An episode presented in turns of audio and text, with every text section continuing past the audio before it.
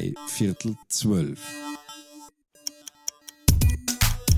Man muss schon den Mut haben, die Menschen zu fordern. Der Bildungsauftrag ist, finde ich, ein viel zu wenig geschätztes Gut. So, jetzt bräuchte eigentlich der gesamte Erdball acht Wochen Urlaub.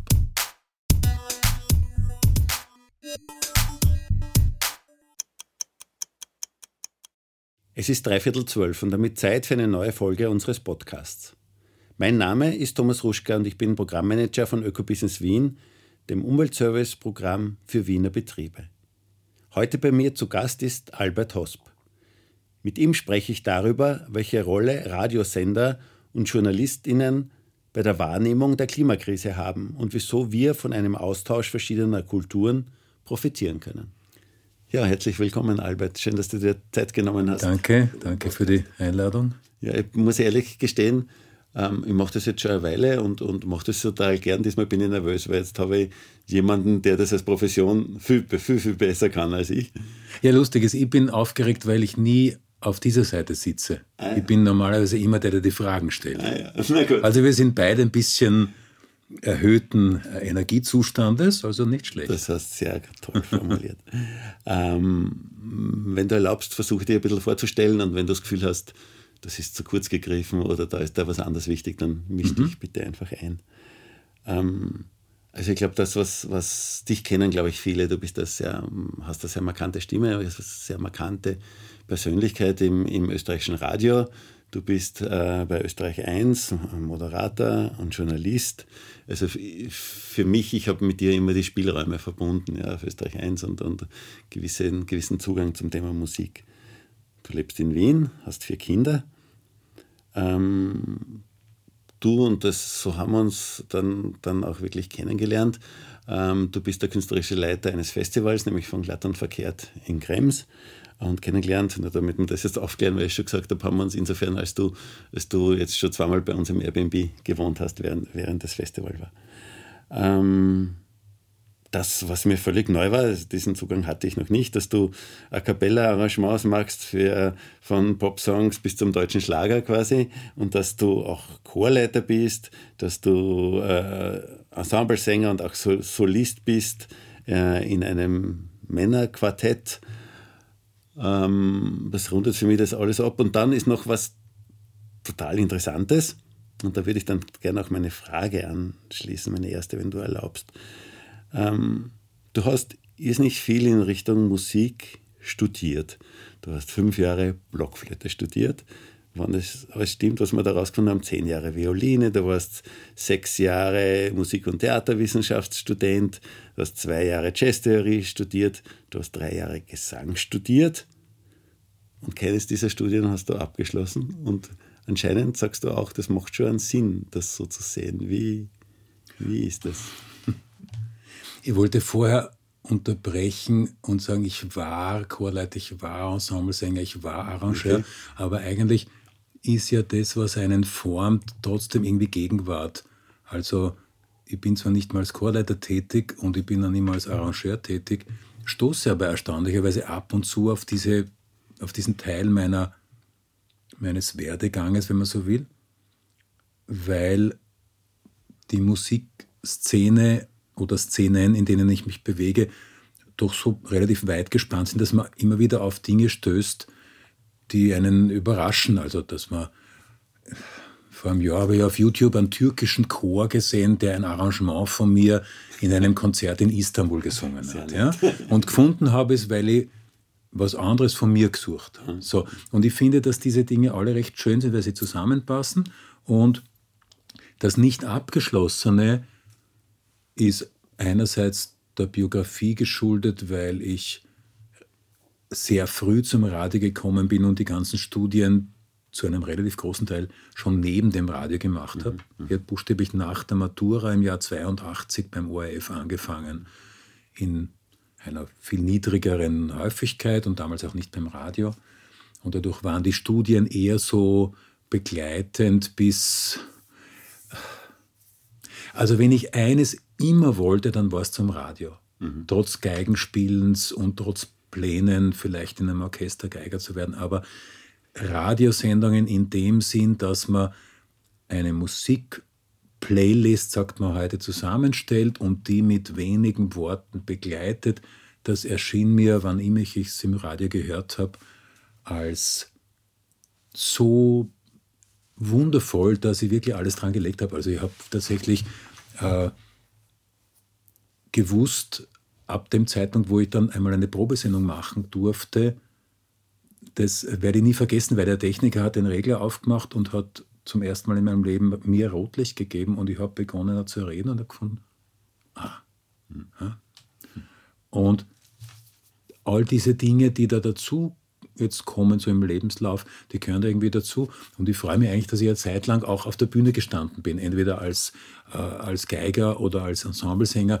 weil das Gefühl, was es heißt, auf der Bühne zu stehen, also wirklich der zu sein, der die Kunst macht, ist natürlich für einen Beruf, der in diesem ganzen äh, Bereich rundherum ist, ganz wichtig. Mhm. Ja. Mhm. Mhm. Bis heute finde ich, bin ich dafür dankbar, dass ich diese Dinge, dass ich auch Lampenfieber beim Klassenamt gehabt habe, dass ich auch Nervosität gehabt habe, wie ich einmal dirigiert habe. Ich glaube, dass diese Dinge sehr wertvoll sind, damit das künstlerische Dasein verstanden werden kann.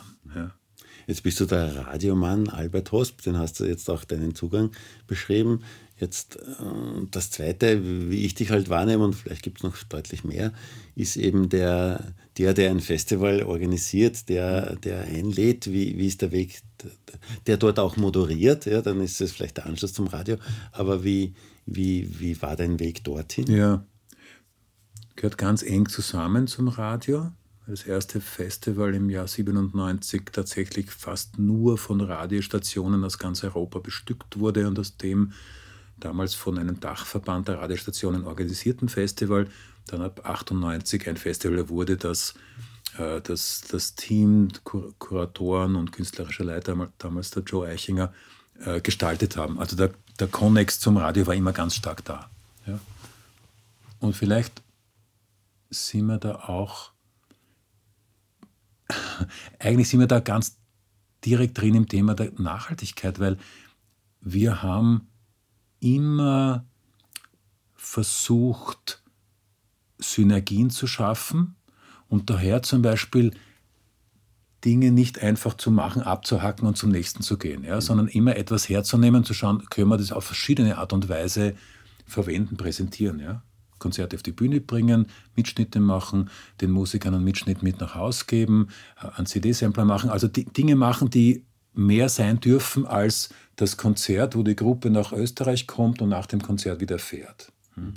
Das würde ich jetzt aus deiner Erklärung, die ich spannend finde, offenbar schließe ich jetzt daraus, das ist unüblich.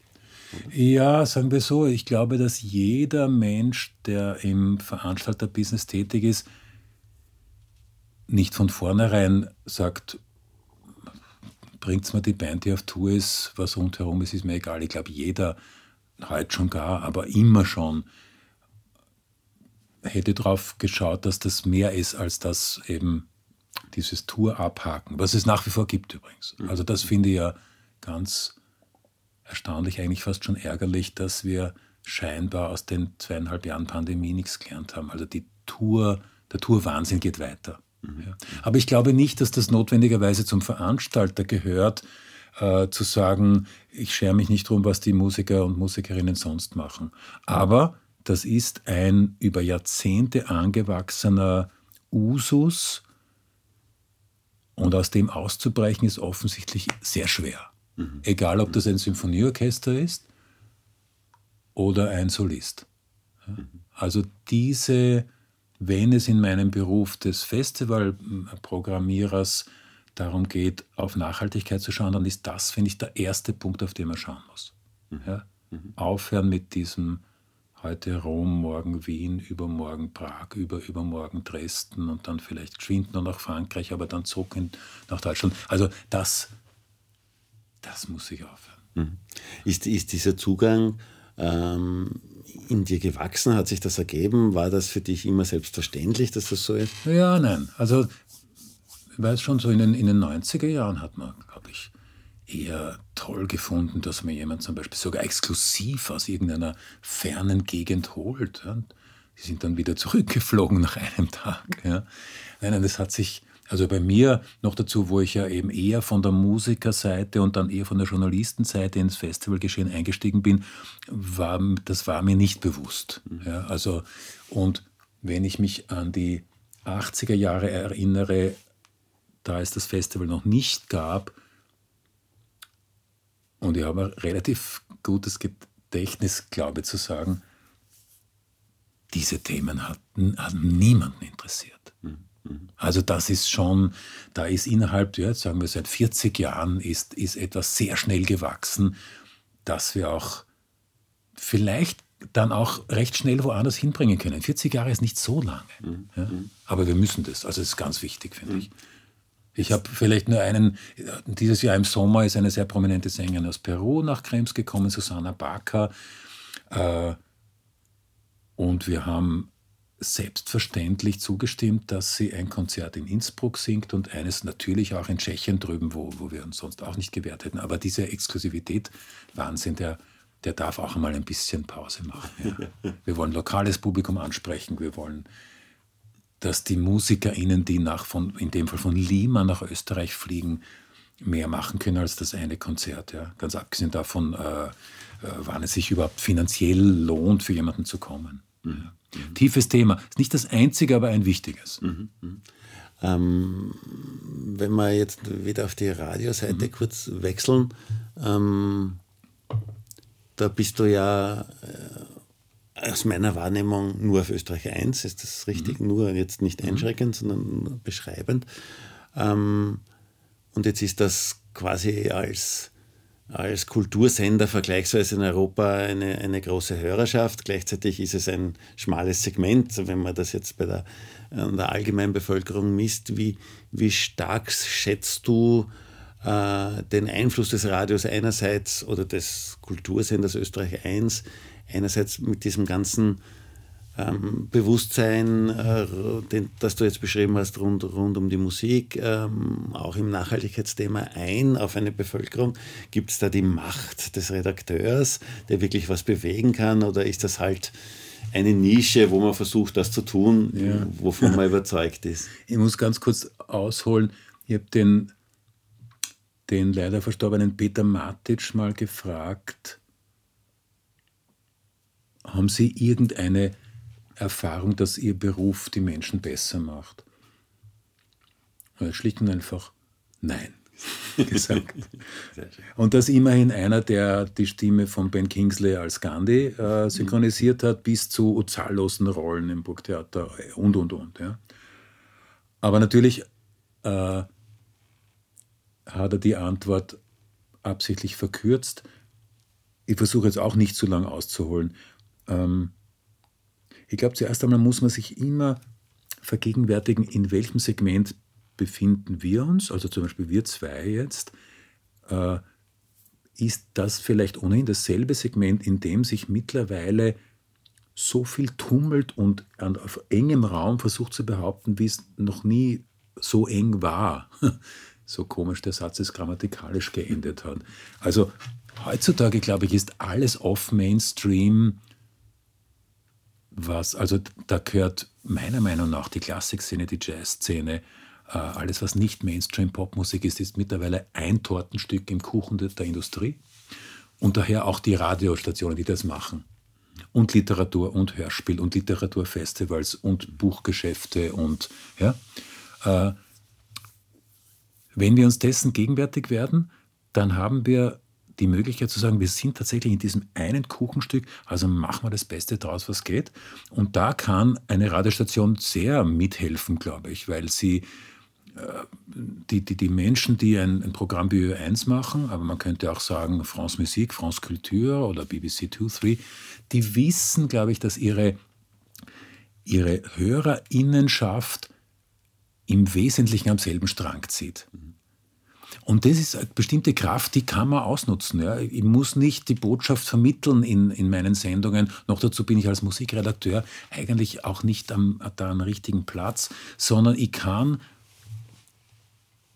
davon ausgehen, dass ein großer Teil der Menschen, die mir zuhört, dann vielleicht mit mir katalysatorische Wirkung erzielt. Ja? Also das Schlimmste ist ja, wenn man, wenn man sich so trifft und sagt, wir verstehen uns so gut und wir finden eigentlich alle das Gleiche. Und ja, dann geht man heim und niemand, der es nicht so findet, hat davon auch nur eine Silbe mitbekommen. Ja? Also wir müssen, glaube ich, alle äh, eben so eine, eine im besten Sinne ansteckende Wirkung ausüben. Ja? Äh, dann, dann ja. Also deswegen glaube ich, dass man schon als Radiomoderator was erreichen kann. Äh, Der Wittersek hat in einem Programm gesagt, wenn es der Botschaft hast, gib einen Brief auf, geh zur Post. Wirf hinein. Aber die Botschaft, ja, Botschaft. Nein, um die Frage möglichst noch einmal konzis zu beantworten, ja, ich glaube, Radio kann was bewegen. Mhm. Ist es dann der, der, der, der Bildungsauftrag, der so oft zitierte? Ja, der, der kommt schon auch dazu. Der Bildungsauftrag ist, finde ich, ein viel zu wenig geschätztes Gut, äh, denn es berechtigt mich dazu, einen bestimmten Anspruch auch auf meine Arbeit zu legen. Der Bildungsauftrag sollte mich dazu bewegen, nicht möglichst viele zu erreichen, sondern ähm, sondern wie sage ich das? Also ich finde es immer so schwierig, wenn man sagt, man muss die Menschen dort abholen, wo sie sind. Ja? Ich glaube, ja, schon, aber man muss sie ganz schnell woanders hinbringen. Die meisten häuten sie dann dort auf, wo die Menschen abgeholt worden sind. Dann stehen wir alle bei der U-Bahn und warten, dass, dass er zukommt oder, oder so. Also man muss schon den Mut haben, die Menschen zu fordern. Ja, das ist so, das, meine, wir sprechen jetzt, auch wenn der Podcast zu einem anderen Zeitpunkt gesendet wird, wir sprechen jetzt an einem Tag, wo in Sharm el-Sheikh die, die, der, der, Klimagipfel losgeht. Ja? Und, und da denke ich mir, also die, die haben einfach die Pflicht, äh, dieses ähm, ähm, dieses nicht im eigenen Saft zu kochen. Ja? Die haben die Pflicht, die Menschen, die Menschen eben von wo abzuholen und woanders hinzubringen. Ja? Also nicht Verständnis haben, dass alle sagen, ja, ich möchte mich aber doch gerne eine Viertelstunde duschen jeden Tag, sondern da ist so viel an Impetus notwendig. Ja? Und das ist, ähm, das ist auch beim Bildungsauftrag so. Mhm. Ja? Mhm. Also Mut haben zu fordern. Mhm. Und dieses Mut zu fordern, ähm, manchmal fühle ich mich, also wir, wir sind, glaube ich, fast am, von, von Beginn an äh, Besucher des, äh, ich glaube, von Ihr seid ganz treu. Ja, ja, wir sind treu. Es ist ganz wichtig übrigens, weil ich sage das jetzt nicht, weil wir zwei zusammensitzen, dass die Möglichkeit, nein, das Wissen, dass es Menschen gibt, die seit 20 Jahren oder länger sich für was entscheiden, das ist richtig beglückend. Das ist ganz wichtig. Okay. Ja. So, Klammer ja. zu. Na, passt schon. Gut, ja, Dankeschön. ähm, aber das, das Fordern, das, das gefordert werden, ja. das ist oft auch wirklich herausfordernd. Ja. Also auch, auch in der Musik, weil es gibt äh, Beiträge, wenn man da einen Abend sitzt, ähm, wo man gleich äh, das Gefühl hat, ja, super, das ist wunderbar, mhm. habe ich zwar noch nie gehört, ist aber großartig, mhm. verstehe ich, kann ich empfinden. Mhm. Und dann gibt es Beiträge, wo man hört und irgendwie vielleicht irritiert ist und eben gefordert und vielleicht hineinfindet und vielleicht auch nicht. Ähm, ist das mhm. das, was dein Zugang ist, auch zum Thema Musik, zu sagen, da die Grenze finden? Mhm. Ich kann immer nur das machen, wo, wo ich mich selber dazu entscheide. Ich glaube, dass das keine egomanische Haltung ist, sondern die einzig mögliche. Mhm. Ja, du hast eine bestimmte Art der Philosophie oder wie auch immer man das oder der Einstellung und aus dieser heraus tust du, machst du dein Leben in Wirklichkeit oder programmierst im Festival. Und dann gehe ich das Risiko ein, bei manchen Programmen vielleicht insofern fe zu fehlen, einen Fehler zu machen, weil dann zu viele Menschen das nicht so empfinden wie ich.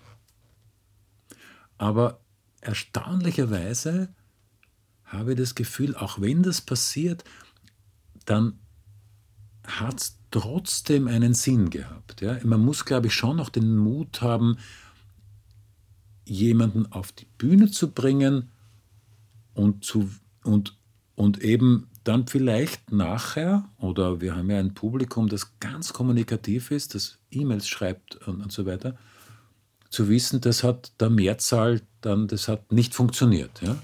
Aber das gehört dazu. Absolut. Ich glaube, man muss nur den Menschen, die die Musik machen auf der Bühne, immer die Bühne bieten. Ja? Man muss wirklich 100% mit ihnen sein. Also man kann sie nicht auf die Bühne schicken und dann die, die Ohren zuhalten und sie denken, es wird schon irgendwie gehen. Man muss zu ihnen stehen. Das habe ich als Moderator der Konzerte oft gemerkt, wenn ich auf die Bühne gehe und merke, das Konzert, was vorher war, ich sehe das an den Gesichtern der Menschen, das hat nicht so funktioniert. Ja, das ist ein unglaublich spannender Job und auch eine, eine dauernde, dauerndes Lernen. Ja.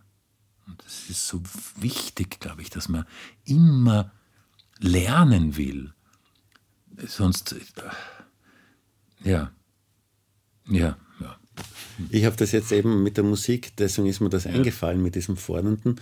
Äh, hätte ich auch so erlebt, zu sagen, uns zwei, ich meine jetzt meine Frau, die Monika und ich, äh, dort abzuholen, wo wir stehen, aber mit dem, wo du uns forderst, woanders mhm. hinzustellen. Also deswegen mhm. ist mir das eingefallen. Mhm. Also ich glaube, dass das durchaus äh, ein Gesamtbild ergibt, was du zuerst gesagt hast und wie, wie zumindest wir erleben, wie, wie dieses Festival mhm. programmiert ist. Also ja. das wäre das genau diesen Schritt weiterzugehen ja. und zu sagen, ah, jetzt öffne ich mich oder meine Ohren ähm, eben mal was Neuem, was jetzt vielleicht nicht so, wo ich vielleicht, wenn, wenn das auf einer, einer Tonträger wäre, wo ich vielleicht das Gefühl hätte, ah, ich springe jetzt weiter, das ja. ich mir jetzt nicht zu Ende an. Ja, ja.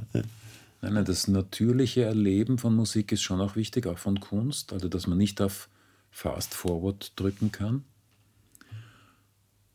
Und das Genre, in dem sich glatt und verkehrt bewegt, und ja auch ein Großteil der Ö1 sind auch Spielräume, also alles, was so im Bereich traditionelle Musik, bisschen Weltmusik, avancierte Volksmusik, auch Jazz, improvisierte Musik, dieses Genre ist ja per se eines, das einen fordert, weil man in keinem anderen Genre so auf Unerwartetes trifft. Ich glaube, in der Klassik ist, auch wenn zwischen Bach und Liszt ein Riesenunterschied besteht, trotzdem das Gefühl, was es ist, leichter zu vermitteln, als in dem Bereich, in dem wir uns bewegen. Und in dem Bereich, in dem wir uns bewegen, indem nun mal Menschen sich dafür interessieren, die auch von vornherein oft auf, auf eine achtsame Lebensführung achten, die, die sich natürlich für, äh, für, für äh, Nachhaltigkeit interessieren. Das ist ja auch ein Auftrag für die Veranstalter. Also wir müssen uns schon immer wieder fragen, ist das, was wir machen, in jeder Hinsicht so, wie es unserem Publikum entspricht. Und das ist auch ein ganz wichtiger Austausch. Ja. Ich meine, in den 90er Jahren war noch nicht die Frage, ob man draußen eine Wasserleitung hinstellt, dass sie die Leute Trinkwasser, das ist jetzt natürlich selbstverständlich. Also das ist, das ist sehr wichtig. Ja. Mir ist jetzt, während ich das gesagt habe, ich weiß nicht, aufgrund welchen Gedankensprunges, das neue Ö1-Haus eingefallen, in dem wir seit ein paar Wochen sind am Kündelberg von Ö1 aus. Ähm, und frage mich gerade, wie sehr eigentlich zum Beispiel eine Rundfunkanstalt die Nachhaltigkeit richtig leben kann, als zum Beispiel ein, ein Veranstalter, der sagt, die zwei Wochen im, im Sommer, wo wir Festival machen, versuchen wir das alles. Ja. Wie ist das eigentlich für Riesenfirmen? Ja. Ich glaube schon, dass im ORF, ich meine, es gibt Beauftragte, es gibt ja, äh, wie sehr gelingt das eigentlich? Ja? Das ist ja das, was wir mit, mit ja. Ökobusiness genau. versuchen. Ja, Unternehmen unterschiedlichster Größe, von ganz großen mhm. bis halt irgendwie zum Bäcker ums Eck äh, mhm. dorthin zu begleiten, zu sagen, wa, was ist für mich, was, was ist für diesen Betrieb Nachhaltigkeit, was ist was, was kann man quasi einfach bergen und sagen, das kann ich einfach tun, das ist eigentlich, das muss ich nur wissen und dann mache ich es halt.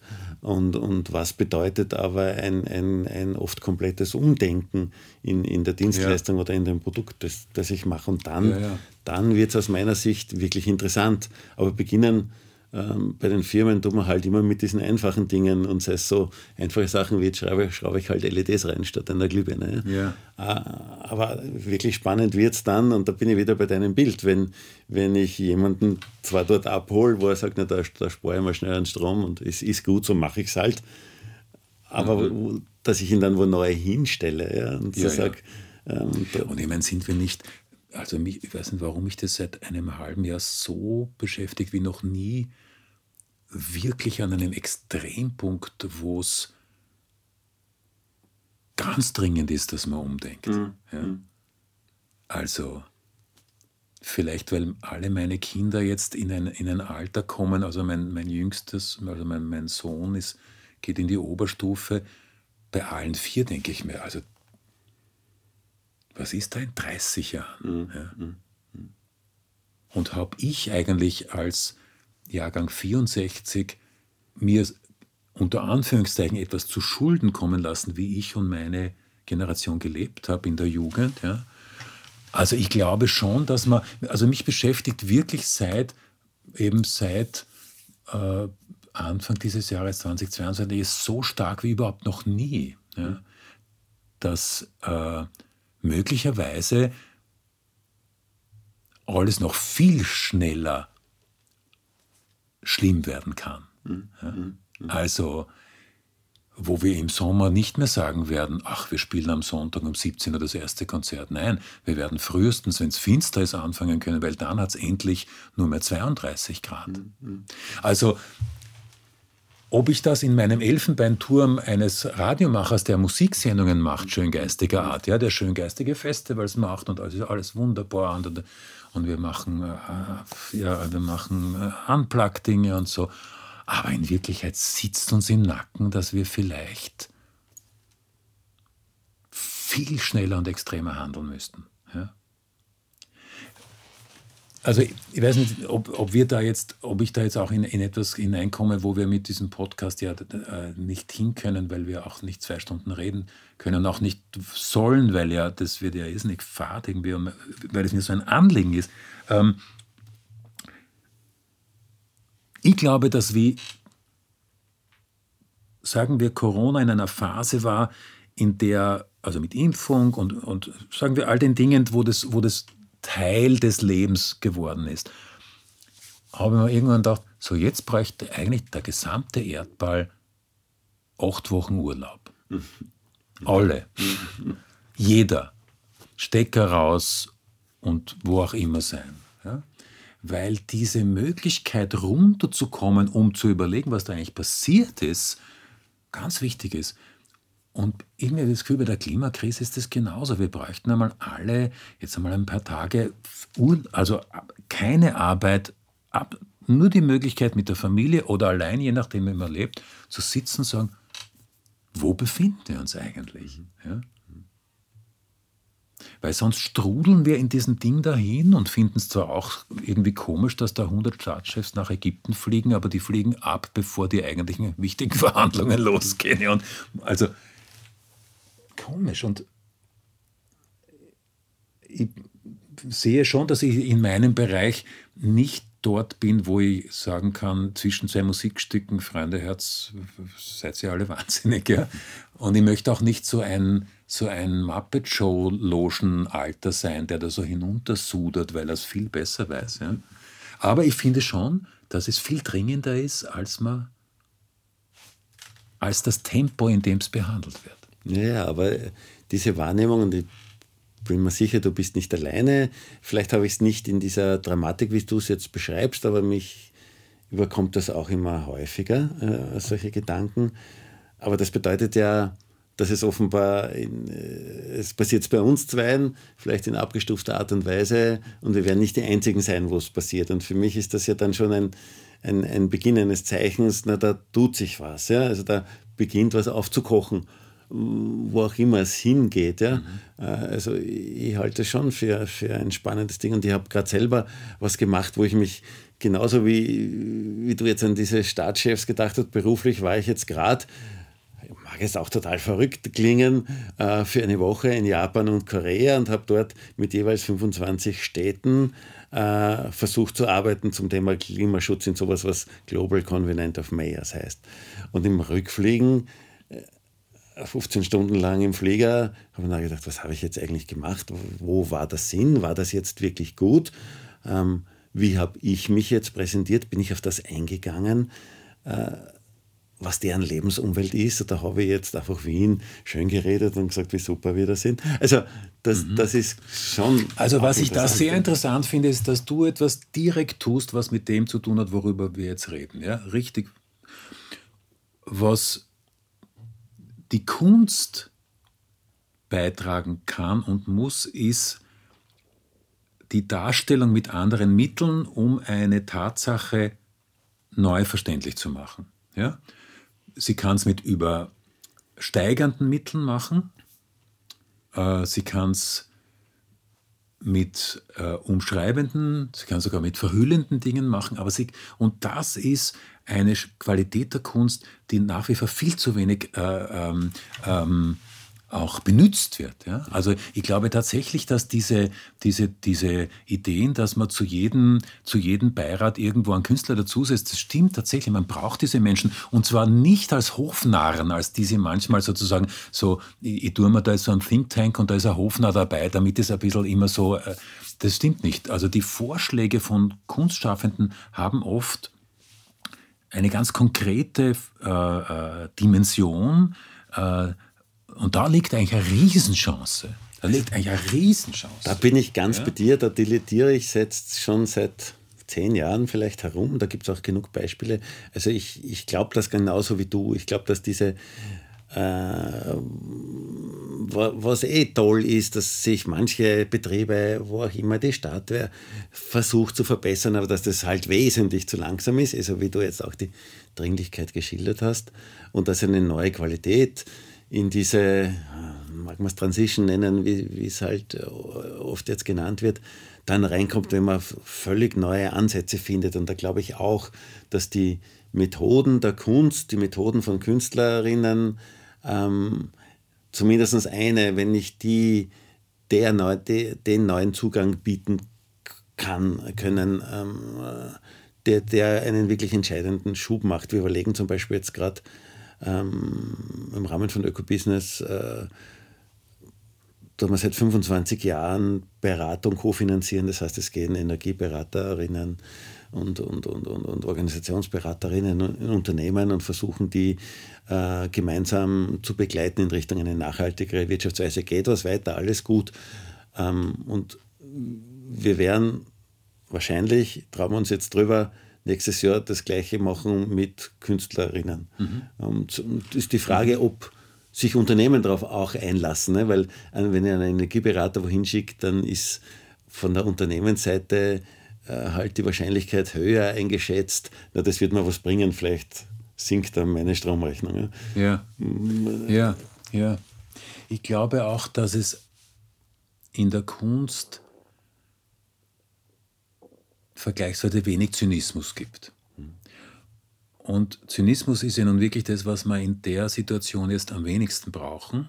Also natürlich ist auch wichtig, dass ein guter Kabarettist auf seine Art und Weise uns zeigt, wie verrückt eigentlich unsere Welt ist äh, und wie sehr wir uns eben um gewisse Dinge kümmern müssen.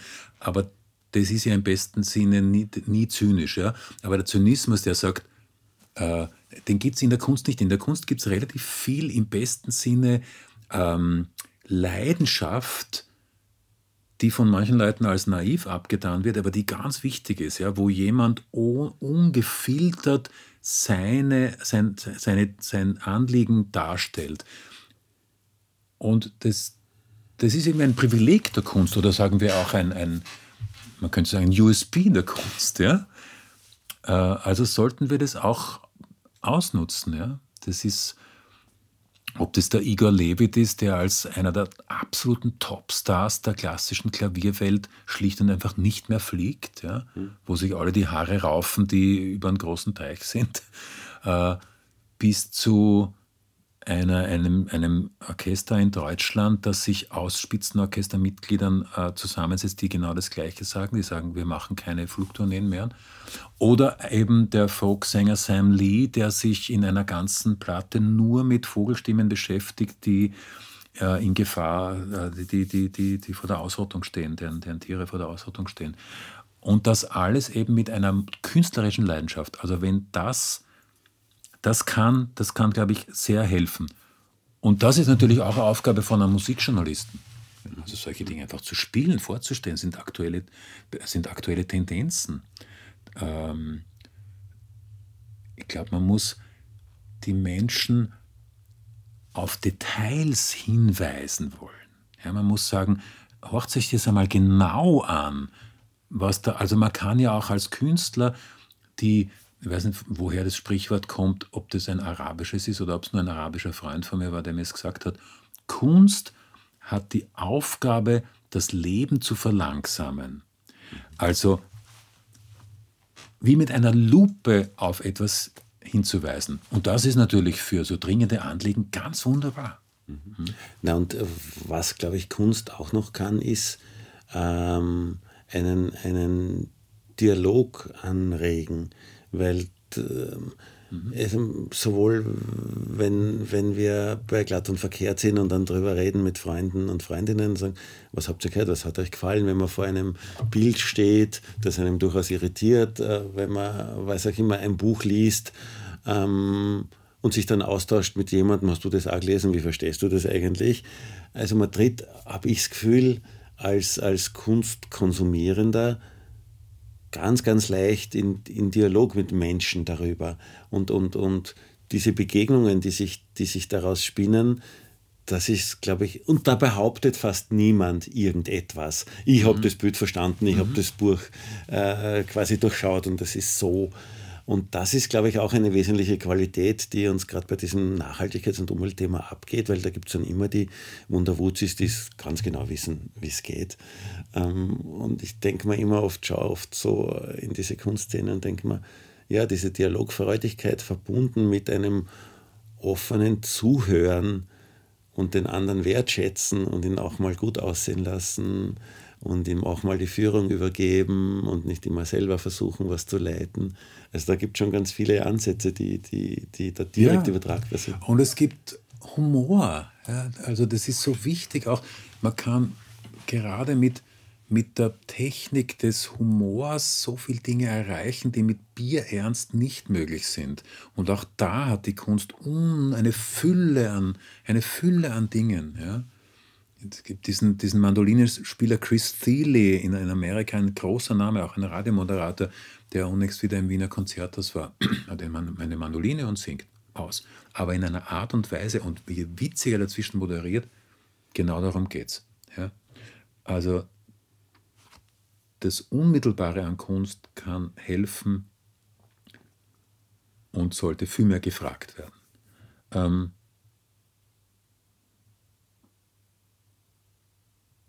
weil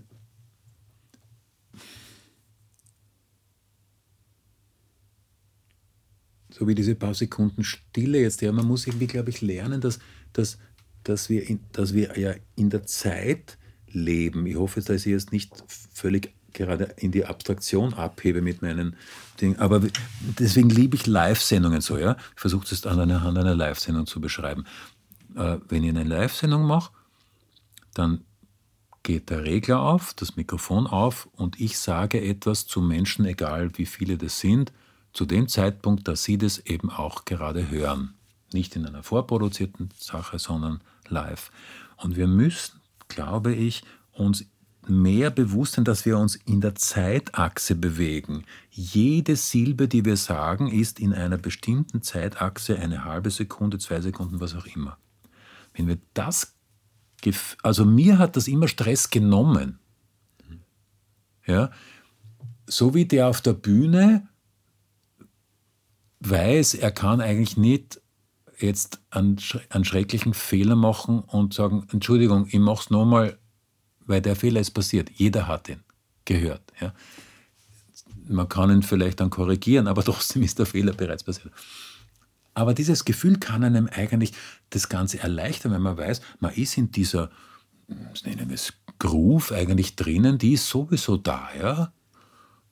Und wenn wir uns dessen bewusst sind, also mir hilft es dann zu sagen, ich habe eh gar keine andere Chance, als aktiv zu sein, weil die Zeit läuft einfach ab. Ja? Aber das muss mich nicht stressen, sondern es kann mir eben helfen zu sagen, auch wenn ich jetzt nichts sage, die, die Zeit läuft trotzdem. Ja? Deswegen liebe ich Radio machen so, weil da ist das, der Faktor Zeit so, so bestimmend und einfach da. Jetzt, jetzt habe ich das Gefühl, wir, wir ergänzen, aber im Wesentlichen bestärken wir uns in, in, in einer Ähnlichkeit an Meinungen, äh, was Kunst, Kultur, was Musik, Radio machen, äh, mit dem Nachhaltigkeitsthema zu tun hat und wo wir voneinander, wo wir da äh, aus diesem Bereich, aus diesem Kultur-Kunstbereich für das Nachhaltigkeitsthema lernen können. Was gibt es jetzt einen Schritt? Ähm, und wenn ja, wie würde der ausschauen, zu sagen, das zu konkretisieren und zu sagen, naja, dann tun wir es jetzt, was wir jetzt da gerade sagen. Ähm, ist es eh gut, äh, wenn du deine Sendungen machst, wenn das Festival so ist und die anderen werden schon draufkommen? Oder ist es noch ein Schritt, wo man die einen dafür begeistern oder du den Schritt hinaus machen müsstest? Na, ist nicht genug. Man muss mehr tun.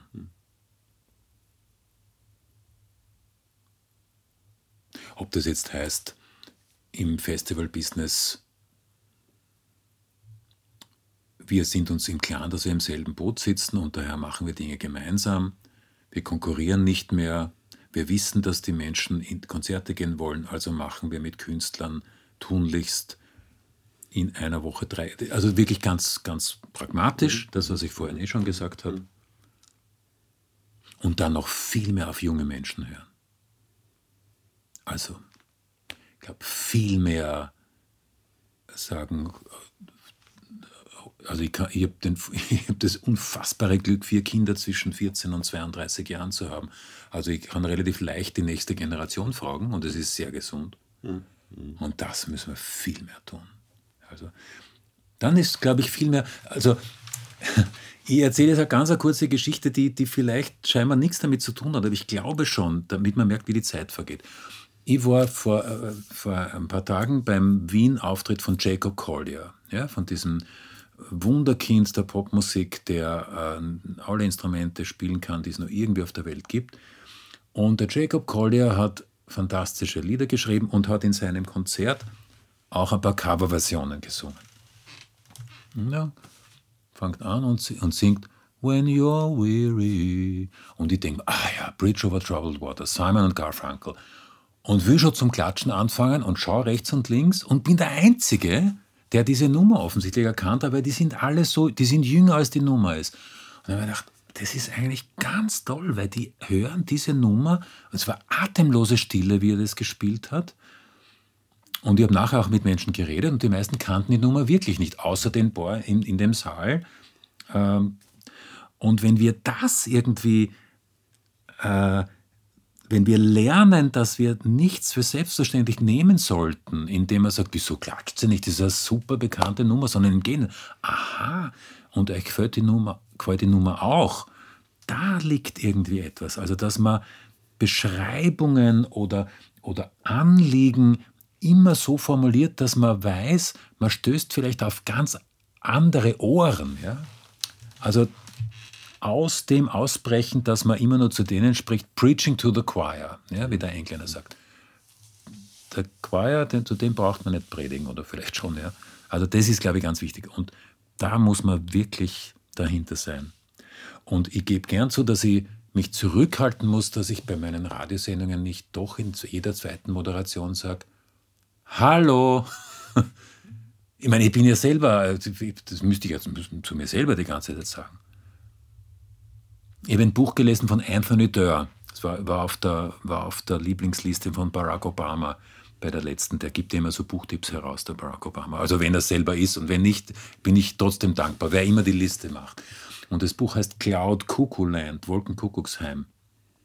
Und ist so ein Post- Post-Klimakatastrophenbuch eigentlich, aber in einer Art und Weise, dass man das Gefühl hat, man lernt jedes Wort neu, egal was die beschreiben und so. Ja. Das ist dann das ist ein Buch, wo man das Gefühl hat, wenn, wenn man das gelesen hat, wunderbar und auch Kunst. Ja? Deswegen sage ich es. Ja? Es ist ein, ein, ein, Kunstwerk, das dir das, was offensichtlich eines der brennendsten Probleme der Menschheit ist, beschreibt in künstlerischer Art und Weise, dass du am Ende das Gefühl hast, du bist wirklich ein Stück gescheiter geworden. Jetzt, äh, wenn man das Ganze runterbricht, du hast das teilweise eh äh, in dem Gespräch schon getan, jetzt auf so deine ganz persönliche Ebene ja, und deine Reaktion auf diese Herausforderungen. Ich schilder nur unser, unsere erste persönliche Begegnung, wie ich da unser Airbnb gezeigt habe sind wir, also haben wir uns getroffen in der Stadt in Krems und sind raufgegangen. Du hast den Radl geschoben. Und es waren für mich scheinbar zwei wesentliche Fragen, die du gehabt hast. Kann ich mein Radl wo einstellen? Und wie komme ich zum Festivalgelände von euch zum Radl? Also, das war für mich interessant, das hat mich noch nie jemand gefragt. Also das mit dem Radl einstellen vielleicht mhm. und dann sind es Elektroradeln. Ja. Ähm, also da war schon da, aus dem schließe ich jetzt einen persönlichen Zugang zum, zum Umgang. Du bist da jetzt auch mit dem Radl gekommen. Äh, aber kannst du uns noch was, wie, wie, wie handelst du dein persönliches Leben in diesem Gemenge von Klimakatastrophe und, und, und, und, und, und auswegsuchend mhm. und, und selber reagierend drauf? Also ich versuche nicht so sehr erzieherisch meinen Kindern was vorzuschreiben, indem ich sage, jetzt kommt die Energiekrise, also bitte nur 50 Sekunden duschen. Aber natürlich, äh, aber ich versuche ich versuche es spielerisch. Also ich bin heute jetzt da hierher gekommen. Äh, wir sind da jetzt eben im zweiten Bezirk und ich bin losgefahren in der Früh äh, beim, beim AKH in Wirklichkeit. Ich bin halt äh, 70 Minuten mit dem Rad insgesamt gefahren und fahre noch einmal 30 Minuten. Das mache ich jetzt nicht oft, aber ich versuche das spielerisch zu sehen. Ja? Und denke mir, ja, das, das, das hilft der Umwelt und, und, und mir hilft es natürlich auch. Und man kann mit wachen Augen da durch die Gegend fahren und so. Und man kann es als Auszeit nehmen und so weiter. Also ich versuche es tatsächlich spielerisch zu machen. Oder indem ich mir denke, ähm, wirklich Kleinigkeiten bei sich selber, ohne dass man daraus so ein, so ein Regelwerk aufstellt. Ja, das sollen die wirklich, das sollen die großen EntscheidungsträgerInnen sollen wirklich dringend ein super Regelwerk aufstellen. Das ist nicht unsere Aufgabe, aber wir können so spielerisch, also eben sagen, ja, jetzt sitze ich mal daheim und habe die Heizung noch nicht auftritt. Das ist vielleicht sogar lustig, dann ziehe ich mir doch Daunenjacken an. Ja? Ich meine, und dann gibt es Menschen, die haben das wirklich nicht. Ja? Und dann fange ich gleichzeitig zum Weinen an, weil ich mir denke, ich kann das spielerisch machen. Ja. ja? Aber dann gibt es Leute, die sind nicht, die, die sind vielleicht im Nachbarhaus, ja, die siehst immer nur bei den Wahlen herauskommen, wie es bei denen geht. Ja? Bei Corona jeden Abend, wo man aus dem Fenster applaudiert hat, habe ich auf einmal Leute gesehen, wo ich dachte, da gibt es Armut, genau gegenüber. Ja? Aber ich, trotzdem, man kann es für sich versuchen, in diesem Bereich, wo man es geführt, man hat es eh so gut, spielerisch machen und dann schauen, was man daraus lernt. Ja? Was man wirklich daraus lernt. Das ist jetzt, äh, ich versuche nicht zu viel auszuholen, weil ich weiß, wir haben nicht so viel Zeit, aber ich meine, der Wille Resitaritz war so ein spielerischer Mensch. Ja? Deswegen finde ich das dann so, so toll, dass es solche Menschen gegeben hat. Ja? Der hat immer wieder das auch und so ein ernsthafter Mensch, der aber über das Spielerische, habe ich den Eindruck, und über das fast kindlich Anschauende da Dinge entdeckt hat und dann in seine, in seine poetischen Lieder gegossen hat. Ja, das finde ich ganz toll. Dann sind wir noch einmal bei der Kunst, also man kann sich auch ein Beispiel nehmen an der Kunst. Ja? So wie, so wie um, um, jemand, der, der, der eben mit irgendwelchen alten Blättern ein Bild machen kann. Oder, oder ja, das, ich glaube, spielerisch ist ein, ist ein Umgang, der ein guter sein kann. Auch für die, die glauben, wir dürfen nicht spülen. Die armen, die armen PolitikerInnen, die alle glauben, wir müssen so ernsthaft alle Riesensachen machen. Man, man, man, möchte ihnen ja manchmal sagen, hey, es ist nicht so schlimm. Das schaffst du schon. Ja? Manchmal hat man den Eindruck, die sind alle wahnsinnig gestresst und deswegen reden sie immer dieselben worthülsenartigen Sätze. Wenn wir ihnen sagen, hey, ist nicht so schlimm. Du schaffst es auch, ja? ja. Bei aller Wut. Lieber Albert, ich finde, das war ein genialer Schluss. Die spielerisch-künstlerische Wut äh, auf dem Weg zur Nachhaltigkeit. Vielen Dank, war ein total spannendes Gespräch. Gerne, ich genieße es sehr, weil man, ist, man wird dazu gebracht, sich Gedanken zu machen. Das ist ganz wichtig. Fein. Danke vielmals. Danke auch.